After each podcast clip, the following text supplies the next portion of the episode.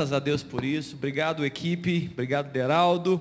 Queridos, eu queria é, parabenizar né, nesse dia todas as mulheres. Pode se assentar, fique à vontade. Eu quero parabenizar todas as mulheres né, que conseguem falar uma outra língua, porque é o dia internacional, né? Então, as que falam inglês, parabéns para vocês, que Deus abençoe. Que possa né, trazer para você tudo aquilo né, que foi projetado para as mulheres. Deus tem um projeto, um projeto para o homem, um projeto para a mulher, um papel para o homem, um papel para a mulher, para homens, para papais, para filhos. E eu acho que o grande desafio e a grande desejo é que nós, como pessoas, né, nós, como filhos desse Deus, possamos andar nos seus propósitos. Então, mulher, Deus te abençoe, né, como mãe, como esposa, como filha, né, Deus possa dirigir os seus passos, você seja bem-aventurada, sábia, seja uma mulher edificadora da sua casa, né, seja uma mulher que possa prosperar nos seus caminhos. Viu, querida? Deus abençoe. Um dia, um dia especial, não importa se é feito pelo, pelo como é que diz, feito pelo comércio, não importa. O que importa é que vão aproveitar todo momento para abençoar as mulheres e seja abençoada em nome de Jesus. Queridos, que bom estarmos aqui, que bom que você veio. E eu quero é, iniciar esse tempo nessa mensagem, e o tema da mensagem é confiando no processo de Deus. É, eu quero ler um texto daqui a pouco, eu quero falar sobre isso essa noite. Muitas vezes nós temos uma, uma dificuldade tremenda de, de conviver com um processo sobrenatural, porque nós somos naturais. E nós temos dificuldade em conviver com processos sobrenaturais de Deus. Porque nós não conseguimos compreender, nós não conseguimos entender, nós, nós não conseguimos perceber, e as coisas muitas vezes ultrapassam a nossa capacidade. Nesse contexto, muitas vezes ficamos ansiosos, incrédulos, né, desanimados. E eu quero que a gente aprenda nessa noite, escute um pouco mais sobre isso, e aprenda a confiar no processo de Deus, entregar né, a nossa vida, entregar o nosso, o nosso contexto, a situação vivida, para que Deus possa abençoar. E não ser impeditivo. E não ser impeditivo. Porque o grande contexto não é, não, não é apenas não compreender o que Deus está fazendo, não é apenas não entender os processos de Deus, é muitas vezes se opor ao processo. Isso é muito difícil. Lá no deserto, por exemplo, né, Deus estava declarando uma palavra para o povo, estava dizendo, olha, tem uma palavra, vocês vão atravessar agora o rio, e vocês vão entrar nessa terra prometida, e vocês vão tomar posse da terra prometida, e vocês vão viver o melhor da terra, e lá é uma terra que mana leite e mel, vocês vão prosperar nessa terra, chega de, chega de escravidão no Egito, é para lá. Aí Moisés manda 12 espias, ele mandou muita gente, é muita gente para poder olhar uma terra. Volta os doze espias e dez dos doze, a maioria, falou assim, não, isso não é para nós. Não tem jeito. É, é, vai ser impossível conquistar essa terra. E eles frearam o processo de Deus na sua própria história. Porque a palavra de Deus não voltaria como nunca volta vazia. Se Deus declarou essa palavra, vai acontecer. Só que a geração que duvidou não chegou lá. A geração que duvidou não vivenciou o melhor dessa terra. A Bíblia diz que Deus deu um decreto por causa da incredulidade daquele povo, porque eles estavam se opondo a uma palavra direta. Ele disse que todo homem acima de 20 anos ia morrer no deserto e não entraria na terra da promessa, porque não creu, porque desacreditou de Deus. Então muitas vezes nós estamos vivendo um processo, um processo de melhoria, um processo da intervenção divina e a gente está se opondo a esse processo e não vai chegar lá. A primeira coisa que eu quero trazer aqui como introdução ainda é que Deus, queridos, não é uma criação humana. Deus não é uma invenção da nossa mente. Alguns até dizem que os que não creem em Deus acham que Deus é uma invenção dos crentes, dos cristãos. Ok, para eles até pode ser, mas de fato, Deus não é uma invenção da sua mente, não é uma invenção da minha mente. Então, dentro desse primeiro é, ensino, né, dessa primeira premissa, você não pode é, controlar a Deus na sua racionalidade e nem controlar a Deus com a sua emoção. Você não pode fazer isso. É, isso é, é um equívoco tremendo. Quando a gente quer encaixar Deus né, na, no nosso contexto, colocar Deus numa caixa, é, é, colocar limites na ação de Deus. Deus tem que fazer assim e assado e nesse tempo e, e agora e, e para essa pessoa. Não. Esse é grande, um dos grandes equívocos nossos, da nossa naturalidade. Quando nós enfrentamos é, o desafio de é, transcender aquilo que é natural dentro de nós, do que é racional, para poder vivenciar as coisas de Deus, nós precisamos entender que Deus não é uma invenção da sua mente. Deus, Deus, Deus foi criado muito além, muito antes de você. Deus se autoexistiu muito antes de você. Então não trave o processo por causa da sua mente, que ainda é terrena muitas vezes, que ainda é natural. É interessante que é, como Deus mesmo sabe disso, Ele declarou na palavra dele que Ele se dá a conhecer para mim e para você por meio de revelação. Ele se revela àqueles que o buscam. Se você busca Deus, Ele se revela a você. É um processo totalmente diferente do que a sua capacidade racional de compreensão. Ele se revela, Ele se permite conhecer, Ele se deixa conhecer por meio do Espírito Santo. E nesse contexto, Deus não existe para ser estudado, irmãos. Ele existe para ser acreditado. Não é para você poder ficar assim, olha, eu, eu, eu, preciso entender tudo. Você não vai entender, eu preciso dizer isso. Infelizmente, né? Que é uma igreja, né? Pastor, uma igreja evangélica, a gente pode dizer isso? A gente deve dizer isso. Você não vai ter todas as compreensões que você gostaria de ter a respeito desse Deus. Por quê? Por causa da sua incapacidade de compreender um ser muito maior do que você. A Bíblia fala que tem coisas que são reveladas, tem coisas que são escondidas da gente, tem coisas que você consegue compreender. Jesus disse algumas vezes: olha, é, eu não posso falar sobre isso que vocês não vão entender ainda. Tem coisas que vocês vão entender depois. É isso que acontece conosco, é a nossa, né, a nossa limitação. Mas Deus existe para ser provado. Ele precisa ser experimentado. Salmo 34, no verso 8, fala, ó, provar e vede que o Senhor é o quê? é bom. Eu preciso provar de Deus, eu preciso me aproximar dele. E aí você experimenta Deus. Essa é, é muito mais do que entender Deus, vai ser incompreensível. A mudança real que na vida de uma pessoa é quando ela experimenta Deus. Não é quando ela experimenta uma religião, não é quando ela, experimenta uma tradição, não é quando ela experimenta é, um costume religioso, não. A, vi, a mudança real num ser humano é quando ele começa a experimentar Deus. Através da intimidade, através da oração, da prática, através da busca. E quando ele experimenta Deus, quando essa mulher experimenta Deus, as coisas começam a acontecer na vida dessa pessoa. Amém aqui? Amém? Você acredita nisso? Eu também acredito muito nisso. Muito bem, abra sua Bíblia então em João no capítulo 2. João no capítulo 2 é um texto de, mas muito conhecido. Se aqui fosse, se aqui fosse um, um, dia de casamento, você ia entender, ah, pastor, já sei porque você escolheu esse texto. Eu confesso que eu nunca preguei esse texto em casamento. Vou deixar reservado. Já pregou, pastor ali, João capítulo 2, a boda de Caná, no casamento? Um dia eu, vou, eu ainda vou encarar isso. João capítulo 2, verso 1, é, são as bodas de Caná da Galileia. Esse texto, quem, quem já ouviu esse texto pela mesma vez? Levanta a mão. Isso mesmo, esse texto, bem conhecido. Eu quero, eu quero discorrer sobre esse texto para que a gente possa trabalhar o que, que o processo de Deus, como foi esse processo de Jesus de fazer algo novo ali e o que, que Deus quer falar com a gente, né, conosco nesse dia. Muito bem, vamos ler, verso 1. Três dias depois houve um casamento em Caná da Galileia, achando-se ali a mãe de Jesus. Jesus também foi, foi convidado com seus discípulos para o casamento. Tendo acabado o vinho, a mãe de Jesus lhe disse: Eles não têm mais vinho. Mas Jesus lhe disse: Mulher, que tenho eu contigo? Ainda não é chegada a minha hora. Então ela falou aos serventes: Fazei tudo o que ele vos disser. Estavam ali seis talhas de pedra, imaginem seis grandes vasos, né? Como se fosse. Que os judeus usavam para as purificações.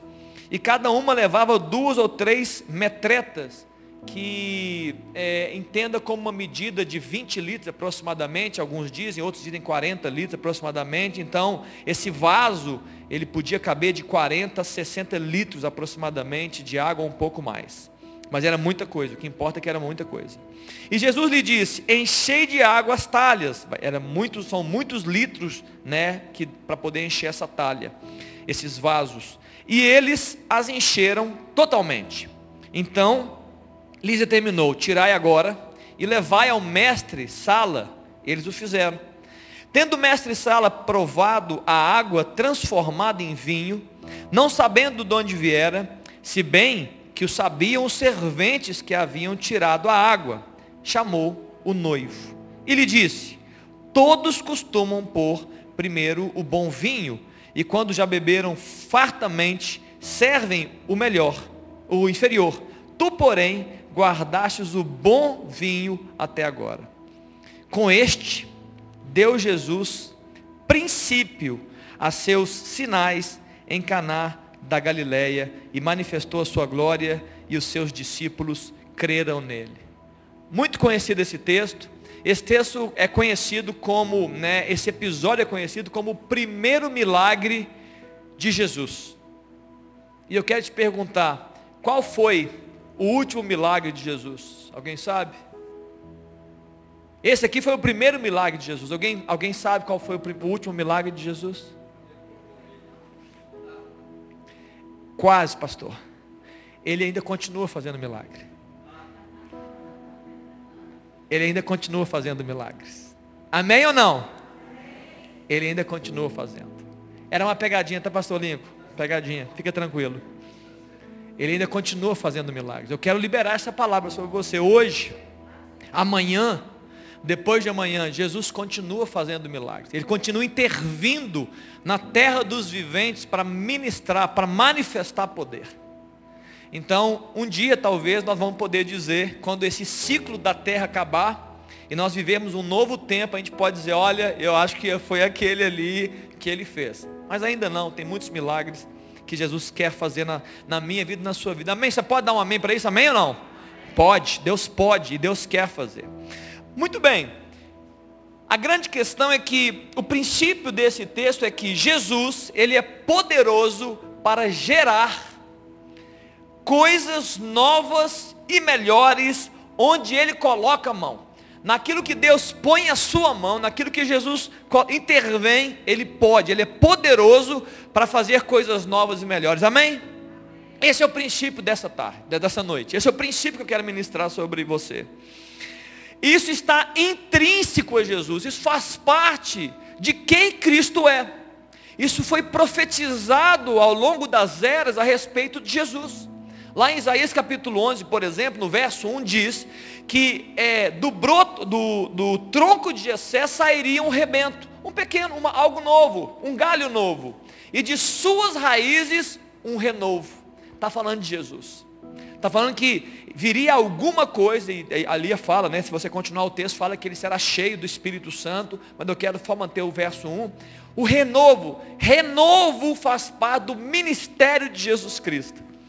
Jesus está sempre produzindo renovo na nossa vida. Ele quer fazer isso. Isso está intrínseco, amém, querido? Está entendendo? Isso é intrínseco em Cristo. Produzir renovo onde ele passa. Se ele passava e havia morte, ele produz vida. Se ele passava e havia enfermidade, ele estanca a hemorragia e produz vida. É esse é o processo de Jesus. Ele faz isso o tempo todo. Ele andava e alguém gritava: Jesus tem misericórdia de mim, filho de Davi. E ele falava: Pois não. A cegueira saía. A mulher corcunda levantava. E esse era o processo. As pessoas eram curadas, as pessoas eram erguidas, as pessoas começavam a acreditar, as pessoas eram libertas. É o processo de Jesus, é a vida de Cristo é o ministério de Jesus. Muito bem, então a pergunta para nós hoje é: como vivenciar, como experimentar esse processo sem impedi-lo, sem atravá-lo, sem, sem é, deixá-lo é, sem deixá-lo completo, ou sem deixá-lo pleno, sem atrapalhar o processo de Deus. Eu quero trabalhar um pouco isso nessa manhã, nessa noite. Olha o verso 4. Primeira coisa que eu quero trazer no verso 4, a mulher, Jesus está ali e Maria chega, sua mãe fala: "O vinho acabou". E ele responde: mulher, que tenho eu contigo? Apesar de parecer uma grosseria, não é uma grosseria. Essa palavra mulher não significa uma grosseria ou, ou um, um desdém a respeito da sua mãe, não é. E ainda não é chegada a minha hora. A primeira coisa que eu quero falar é: não queira controlar o processo. Eu sei que nós somos controladores, alguns mais, outros menos. É, muitas vezes as mulheres que tem a capacidade de pensar muito mais do que o dos homens, tem a capacidade de querer controlar mais. Sim ou não, mulheres? Né? Porque as mulheres pensam o tempo todo. A gente esquece das coisas. É, a gente, é, ou pelo menos finge, né, né, Renato? A gente finge que esquece. As mulheres não esquecem nada, elas estão o tempo todo pensando, o tempo todo girando, a mente gira em todo qualquer lugar. Elas acordam de manhã pensando, elas terminam o dia pensando. Eu, se fosse mulher, não aguentaria. Eu ia entrar em parafuso, eu não tenho capacidade, eu não tenho. Eu já, eu já falei com a Aline, minha esposa, eu tenho três filhas, e eu não consigo, eu não tenho a capacidade que elas têm de pensar tudo, sempre, o tempo todo. O meu HD, é, sabe a, a ventoinha? Do computador para refrescar, o meu tem vida curta. Se, se eu começar a pensar demais, é, a ventoinha estoura e eu, eu aqueço, eu super aqueço. Mas a mulher tem isso. Então muitas vezes nós queremos controlar, mas os homens também são assim. A gente quer controlar o processo. A gente quer botar data no, nas coisas. Olha, tem que fazer agora. Jesus estava dizendo de uma forma prática nesse primeiro momento, calma, ainda não é chegada a minha hora de manifestar. Então a primeira coisa que eu quero trazer aqui, não queira controlar o processo. Não queira controlar a ação de Deus na sua vida, na vida de alguém. Não controle a Deus, no final das contas. Né? Mesmo com as melhores das intenções, mesmo com o desejo correto dentro do processo, podia fazer dessa forma. Podia ser naquele tempo. Olha, se Deus fizesse desse jeito ali, seria tão bom para a pessoa. Mesmo com essa intenção, não controle. Não controle a Deus. Não, não, queira, não queira comandar o processo. Isso vai frustrar e vai machucar você nesse processo. Principalmente quando estiver ligado à sua própria existência. Que isso pode gerar até ansiedade na sua vida. Porque a falta de controle, na verdade o controle e a ansiedade andam juntos. E você vai ficar assim, Deus não está fazendo. Mas porque não está fazendo no seu tempo. Mas Deus não, Deus não me ama porque não está fazendo do seu jeito. Não controle os processos de Deus na sua vida. Segundo aquilo que eu quero trazer, está no verso 5, no verso 7, quando é, ele fala aos serventes, fazei tudo o que ele vos disser, a mulher fala, a, a, a mãe fala, estavam ali é, seis talhas de pedra, e ele mandou encher de água, no verso 7. Queridos, a, a discussão é o seguinte, não era vinho, por que, que Jesus pediu água? Não era vinho que estava faltando? Jesus podia falar outra coisa, vamos comprar. Eu vou fazer dinheiro, vocês vão lá e compram vinho. Jesus pediu água.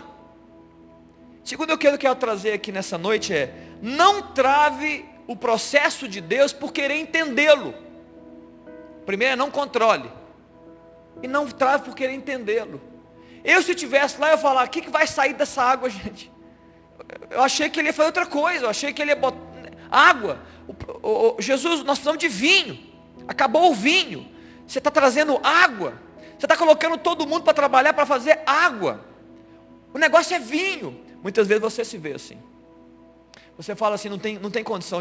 Onde é que vai sair essa, essa história que Deus me colocou? Esse contexto que eu estou inserido, onde é que eu vou chegar lá? Porque você está querendo o quê? Você está querendo entender todos os processos de Deus. Mas você está querendo entender as coisas de Deus com a sua mente natural. Você está querendo entender o sobrenatural com uma mente natural. Deus estava, Jesus estava preparando um grande milagre. Você não vai entender com a sua mente natural. E você quer, você pode muitas vezes travar isso. Não, não, não, não para com isso. Para tudo. Para a água. Para tudo. Olha, já avisa que não vai ter vinho, porque não vai ter vinho. Muitas vezes eu e você na nossa vida, nós estamos assim sem entender, querendo travar e querendo dizer assim, ou oh, não, eu acho que não vai sair nada de bom nesse processo que eu estou vivendo. Não faça isso. Não faça isso. Deixa a coisa acontecer. Ora, entrega ao Senhor. Deixa, deixa, né, deixa Deus fazer né, o processo dele. Nós precisamos crer, querido, que quem começou uma boa obra na sua vida, ele é fiel para cumprir e para encerrar o ciclo no tempo dele. Quando você disse sim para Jesus e falou, Jesus, entra no meu coração, eu quero viver né, para o Senhor. Ele começou um processo. Ele está fazendo. Hoje você está aqui ouvindo, ele está fazendo algo na sua vida. Você pode não estar entendendo, mas ele está fazendo.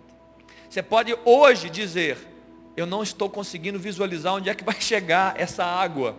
Mas daqui a pouco. Quem aqui já viveu um processo desse que você fala assim, poxa, eu na hora ou na época eu não estava entendendo nada e passou um ou dois anos, ou até meses, ou dias, eu falei, agora eu entendi por que, que eu vivi. Alguém aqui já viveu isso? Sim ou não? Não é assim que funciona. Então eu quero, eu quero liberar essa palavra. Entenda isso, né? Espere.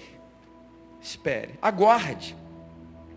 É, acredite, confie que quem está fazendo a obra, ele é poderoso para fazer a melhor obra. Isaías 55, no verso 9, fala: Assim como os céus são mais altos do que a terra, assim são os meus pensamentos mais altos que os vossos, os seus caminhos mais altos que os vossos caminhos, e os meus pensamentos mais altos do que os vossos pensamentos. Deus está dizendo nesse texto, o profeta aí está dizendo assim: olha, vai ter hora que você não vai ter entendimento do que eu estou produzindo. O que fazer, pastor? Confie, acredite. Você entregou, agora deixa ele fazer. A mãe falou: Olha, vocês respeitam o que ele fizer. Está entregue nas mãos de Jesus a sua questão? Então agora deixa ele fazer. Para de entregar pela metade. Para de, para de, de ficar querendo controlar ou travar os processos de Deus. Amém, queridos? Terceira coisa importante, junto com a quarta, lá no verso 3 fala: Eles não têm mais vinho o que, o que era, já não é mais. Já não tem mais vinho, acabou. Acabou o que, que existia. Acabou o que, vo, acabou o que você estava vivendo. Se Deus está movimentando um processo de mudança, se Deus está gerando algo na sua vida, o que era já não mais vai existir. E muitas vezes nós queremos manter o status quo da nossa existência, queremos manter o contexto. Nós queremos dizer assim, ah, mas lá no Egito tinha isso, aquilo, aquilo outro como os homens fizeram no deserto. A gente quer, a gente quer voltar atrás e vivenciar as coisas do passado. E a palavra de Deus fala, não, não. Quando Deus está promovendo uma mudança, o passado tem que ficar lá atrás. Eu preciso acreditar que Deus está fazendo algo novo na minha vida. Se Ele é o Senhor do renovo, eu preciso estar sempre acreditando que tem algo novo para acontecer. Amém, queridos? Então não posso dizer, olha, eu quero o mesmo vinho que tinha na festa. Ei, espera é provável que tenha um vinho novo chegando na sua vida e você está aí atrás do vinho antigo. Ou procurando uma água apenas, como era antes do milagre. Então, primeira coisa, importante, o que era já não é mais. Então, algo novo precisa ser feito. E quando Jesus ele entrega a sua obra, escute, quando Jesus produz algo na nossa vida, na nossa existência, o que ele fez é certamente diferente do que você vivenciava. Você tem que acreditar e tem que entender isso. E somado a isso, além de ser algo novo que Jesus está fazendo, o que ele faz é melhor. Lá no verso 10, o, aquele, o, o, o mestre Sala, ele chega para o noivo e fala assim, eu não estou entendendo, esse vinho que vocês estão servindo agora é melhor do que o anterior. Normalmente, a gente serve o pior vinho, deixa para o final, você já bebeu, já mudou o paladar, tem gente embriagada na festa, você deu o melhor vinho. Então, além de Jesus mudar o que existia, o que ele faz ainda é melhor, é novo e é melhor.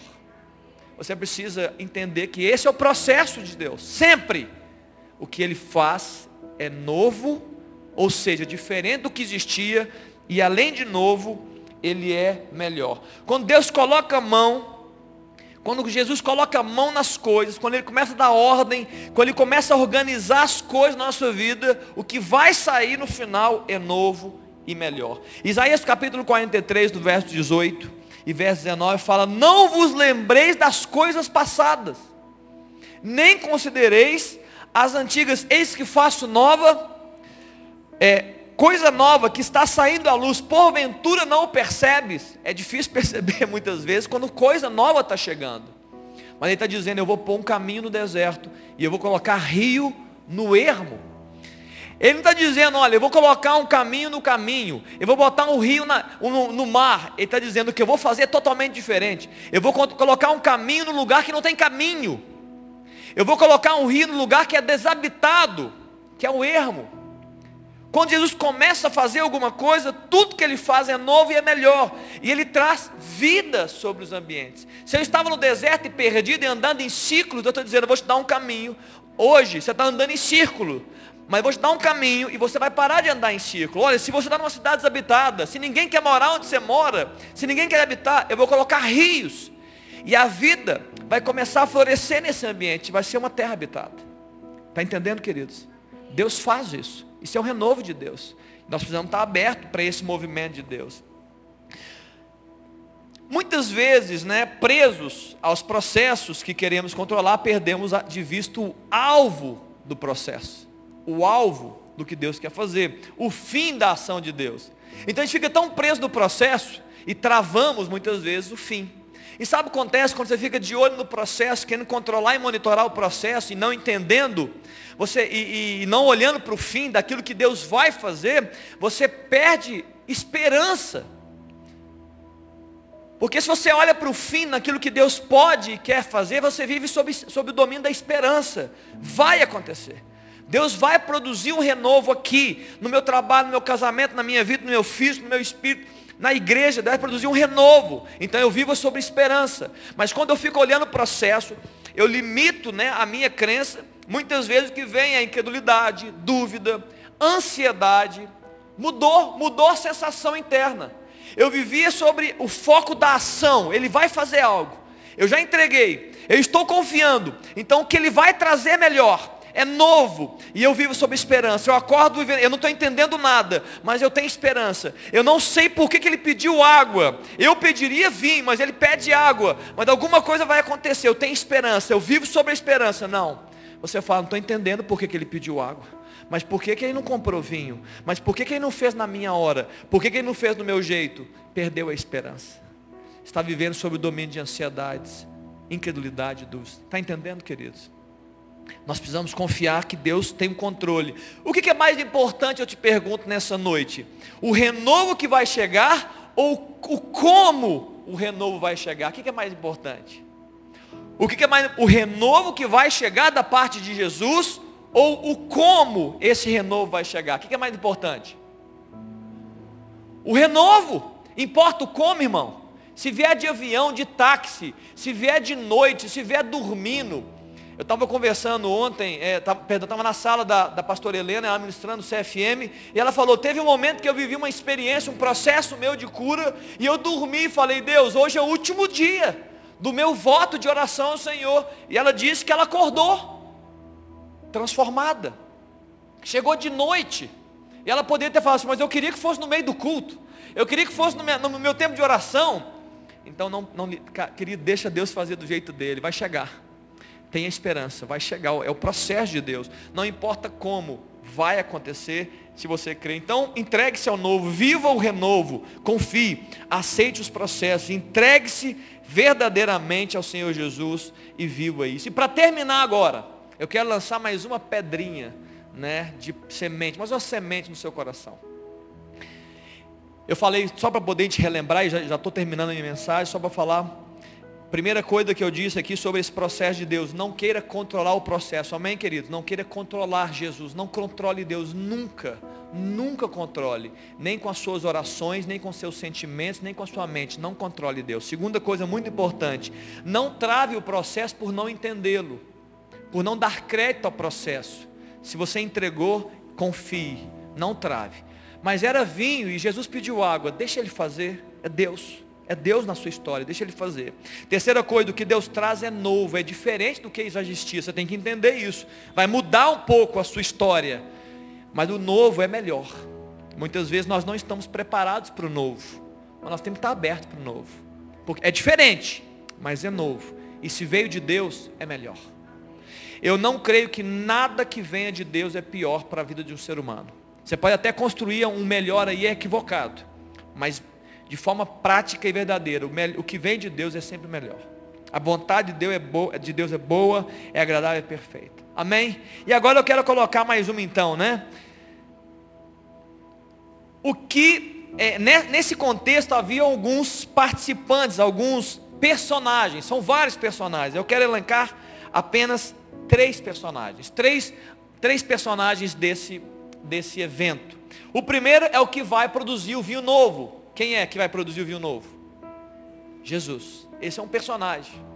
O segundo grupo de personagens agora é aqueles que vão provar do vinho novo e melhor.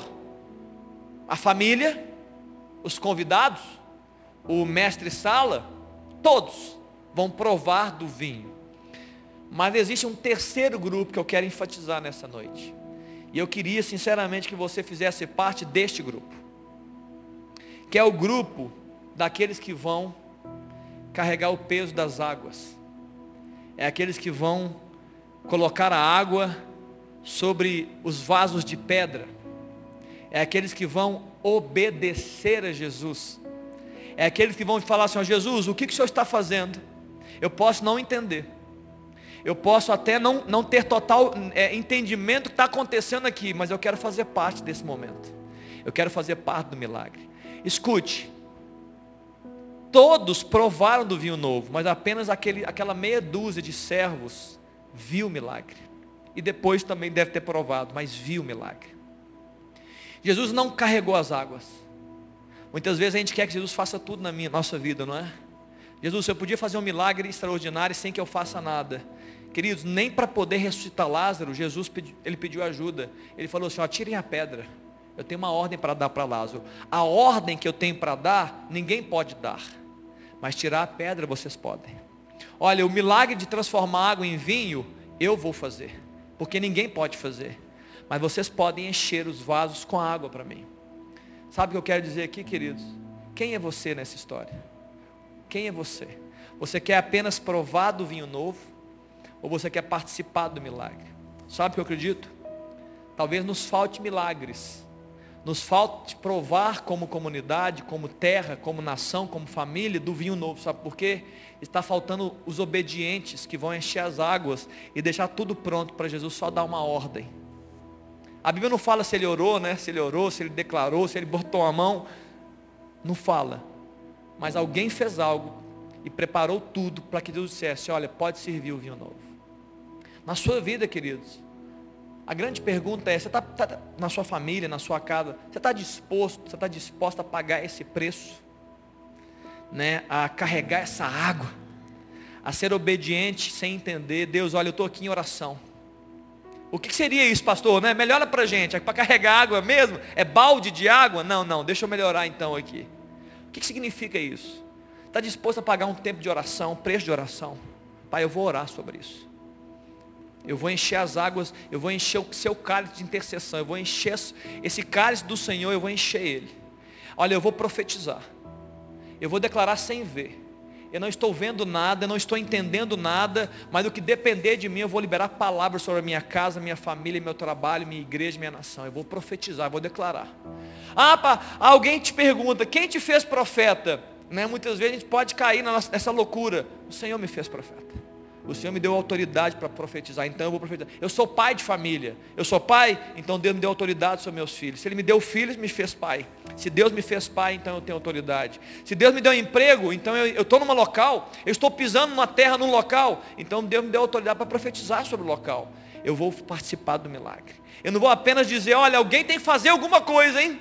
Alguém tem que fazer alguma coisa, hein? Não, eu quero fazer parte. Jesus, eu estou aqui, meus, meus braços, eu quero abençoar minha casa, minha família, meu trabalho, a nação brasileira, a igreja IMC e assim por diante. Amém, queridos? Podemos orar por isso? Queria que você fechasse seus olhos. Deraldo, pode subir bem com calma com a turma, não ceiar o Senhor, mas eu quero orar sobre essa palavra. Feche seus olhos um pouco, eu quero orar sobre essa palavra. Você ouviu muitas coisas aqui essa noite e possivelmente algumas coisas tocaram, né, mexeram com a sua existência. Nessa palavra falou a respeito da sua própria vida, a respeito da sua própria questão. E como é que você está se encontrando hoje? Será que você quer travar o processo? Será que você está duvidando dos processos? Será que você está querendo entender demais do processo? Será que você está vivendo ao invés de esperança? Você trocou a esperança por ansiedade? Você trocou a crença por dúvida? Você está entregando de que forma? Agora é hora de entregar. Eu quero que você feche o seu Deus, vai começar a entregar, Deus, eu quero entregar isso na minha vida. Eu não sei quais áreas, queridos. Eu, eu não tenho condição de saber todas as áreas, mas Deus sabe exatamente todos os detalhes da vida, da sua vida hoje. Ele sabe os detalhes da sua existência em relação à sua família, em relação ao seu trabalho, em relação à sua vida espiritual, à sua vida emocional. Ele sabe tudo, a vida financeira. E Deus está fazendo. Deus quer fazer um renovo. Você está disposto a esperar pelo processo? Você está disposto a confiar em Deus que vai movimentar o processo? Eu quero orar por isso. Pai, em nome de Jesus. É um tempo, Deus, difícil que nós estamos vivendo. Tempos, ó Deus, de escassez muitas vezes. Tempos, ó Deus, de deserto, como nós estamos falando. Muitas vezes são tempos, ó Deus, duros, ó Deus, de decepções da vida. ó Deus, de frustrações no nosso, na nossa história. Muitas vezes, ó Deus, estamos vivendo coisas que não semeamos, mas estamos colhendo. Estamos envolvidos em um ambiente que nós não semeamos, mas nós estamos colhendo. O Senhor sabe todas as coisas, Pai. Ó Pai, o Senhor conhece a história, Deus, desses, dessas famílias representadas. Ó Deus, pessoas estão nos vendo agora e nos verão depois pela internet. O Senhor sabe também, Pai, a história desse homem, dessa mulher, dessa família. E a Tua palavra, Deus, hoje nos diz que o Senhor pode produzir renovos, porque isso é uma palavra prometida a respeito de Jesus Cristo. Alguém que liberaria um renovo sobre a terra. Ó Deus, não importa o que a terra diz a seu respeito, o que nós dizemos, como teus filhos é, nós queremos o renovo. Nós estamos, ó Deus, abertos ao renovo que o Senhor pode liberar. Nós estamos, ó Deus, clamando por esse renovo. Pai, nessa noite, libera Jesus sobre nós um renovo. Ó Deus, cumpre essa palavra Talvez não seja Deus exatamente agora que o Senhor quer fazer, mas nos faça Deus vivenciar esse processo. Ó Deus, muda o nosso coração, transforma Deus o nosso coração, tira a ansiedade, a incredulidade e a dúvida, enquanto no processo, para uma palavra, Deus, de esperança, uma palavra, Deus, profética, uma palavra, Deus, de crença. Nós vamos viver o melhor. Ó Deus, se o Senhor está dizendo que o melhor ainda está por vir, que o Senhor está fazendo coisa nova, ó Pai, nós queremos entrar nisso. Nós queremos, ó Deus, ser aqueles, ó Deus, que, que pegam as águas e enchem os vasos. Ó Deus, para que o Senhor opere o milagre. Nós queremos obedecer o Senhor. Nós somos teus servos, Pai. Ó Deus, levanta, Pai, esses que estão me ouvindo, aqueles que ainda me virão, ó Deus, para serem participantes do milagre. Para serem, Deus, ajudantes, ó Deus, no processo de milagre, seja na sua vida pessoal, seja na sua vida familiar, ó Deus, na igreja, na casa, no trabalho, na nação brasileira. Faz isso, Jesus. Faz isso, Pai, para a glória do Teu nome. Nós te exaltaremos em nome de Jesus. Amém, queridos? Amém? Você pode dar uma salva de palmas para Jesus aí? Aleluia. Louvado seja o nome de Jesus. Louvado seja o nome de Jesus. Glória a Deus. Eu queria convidar você, querido, que está aqui, a participar desse tempo de ceia. Né? Talvez você já veio aqui numa terça-feira e não viu isso ainda. Como nós transformamos esse culto de terça, noturno, como um culto oficial, né? um culto da IMC. Né? Nós vamos fazer a ceia também todas as primeiras terças-feiras do mês. Assim como nós ceiamos no primeiro domingo do mês, nós vamos dar oportunidade para quem não pôde estar comigo, domingo, perdão, para ceiar. E se mesmo que você tenha ceiado domingo, você está convidado sim, porque nós vamos fazer isso todas as vezes que nós nos reunimos. E hoje é um dia de ceiar. Enquanto cantamos essa canção, eu queria que você ficasse de pé. Deus vai ministrar uma canção e vocês podem distribuir. Ju, Anderson, turma, pode ir para lá. E daqui a pouco, espere que nós vamos ceiar todos juntos daqui a pouco.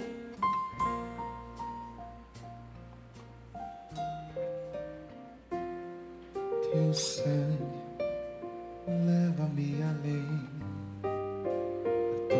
todas as alturas, onde ouço a tua voz, fala de tua justiça pela minha vida. Jesus, esse é o teu sangue.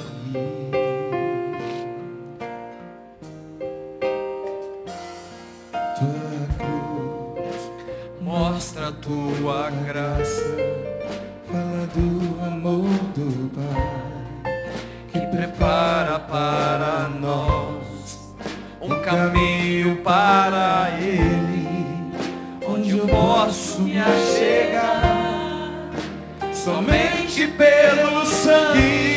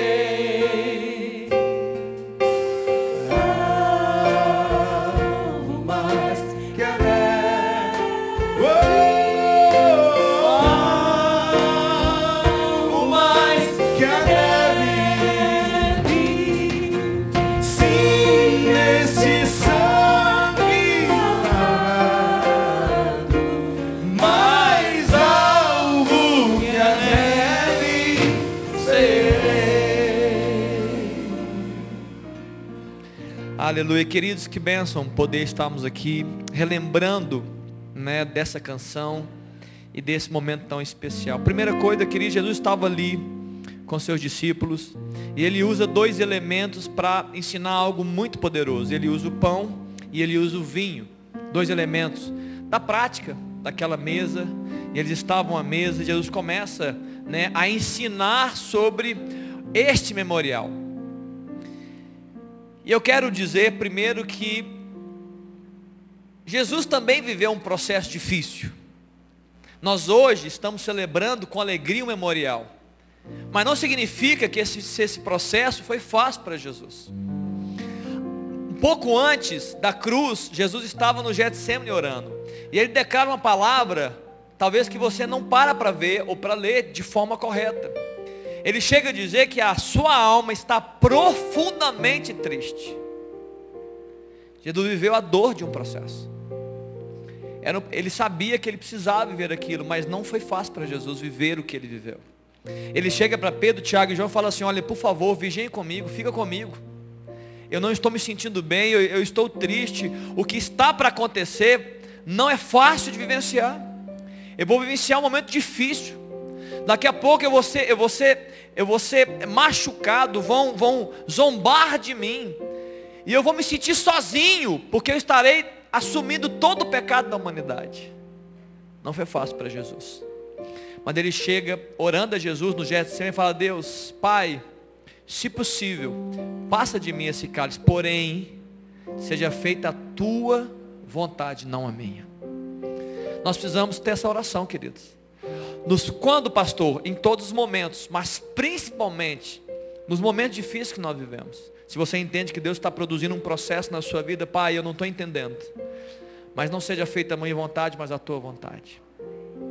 E ele chega, queridos, nesse momento ali, pensando no que viria. Logo depois ele foi para o Getsemane orar.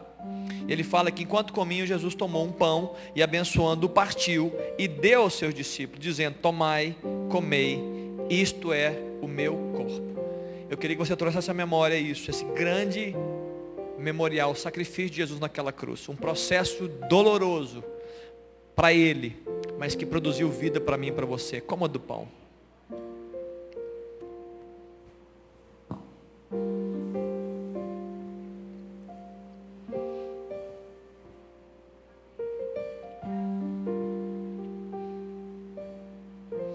É interessante que eu disse no início dessa reunião que Jesus, ele tem sobre si não só o poder, como a palavra de produzir renovos. Amém ou não? Mas para produzir renovo, ele teve que subir até a cruz. Foi por causa dessa cruz, foi por causa de um momento terrível na história de Jesus, ele foi empoderado para produzir renovo. A Bíblia fala que ele seria erguido na terra, e ele atrairia todos a ele. Você foi atraído a Jesus por causa da cruz, por causa disso. Você recebeu e tem recebido renovo na sua, na sua existência, por causa de Jesus, ele morreu na cruz. E ele comenta sobre o seu sangue, ele faz analogia sobre o vinho.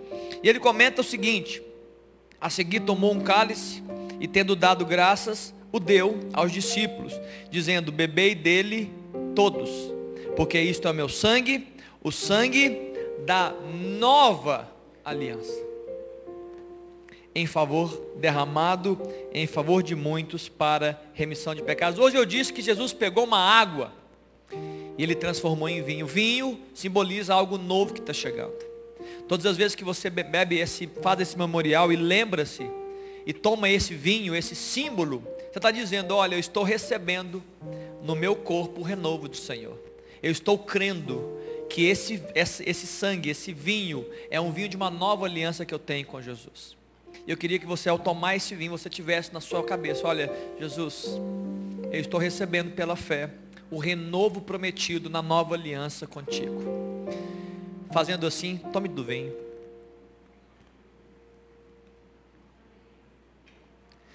Se você puder, abra sua boca.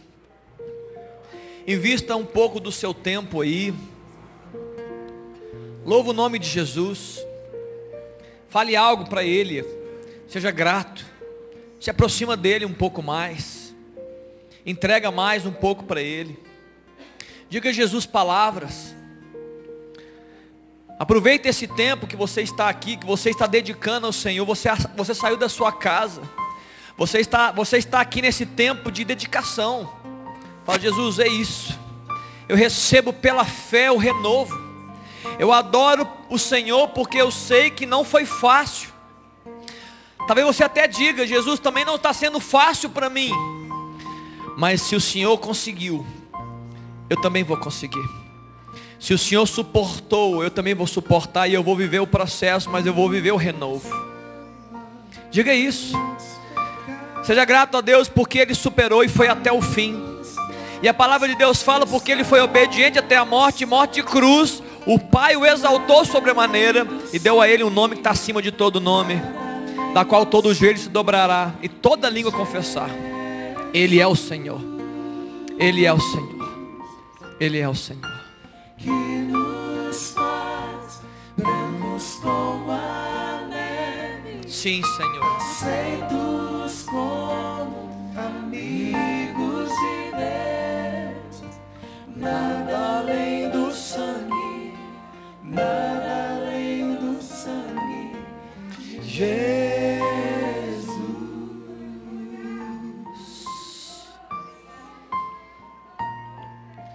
Aleluia, Jesus. Aleluia, Jesus. Aleluia, Jesus. A nova aliança. Nova aliança. Não é uma aliança velha.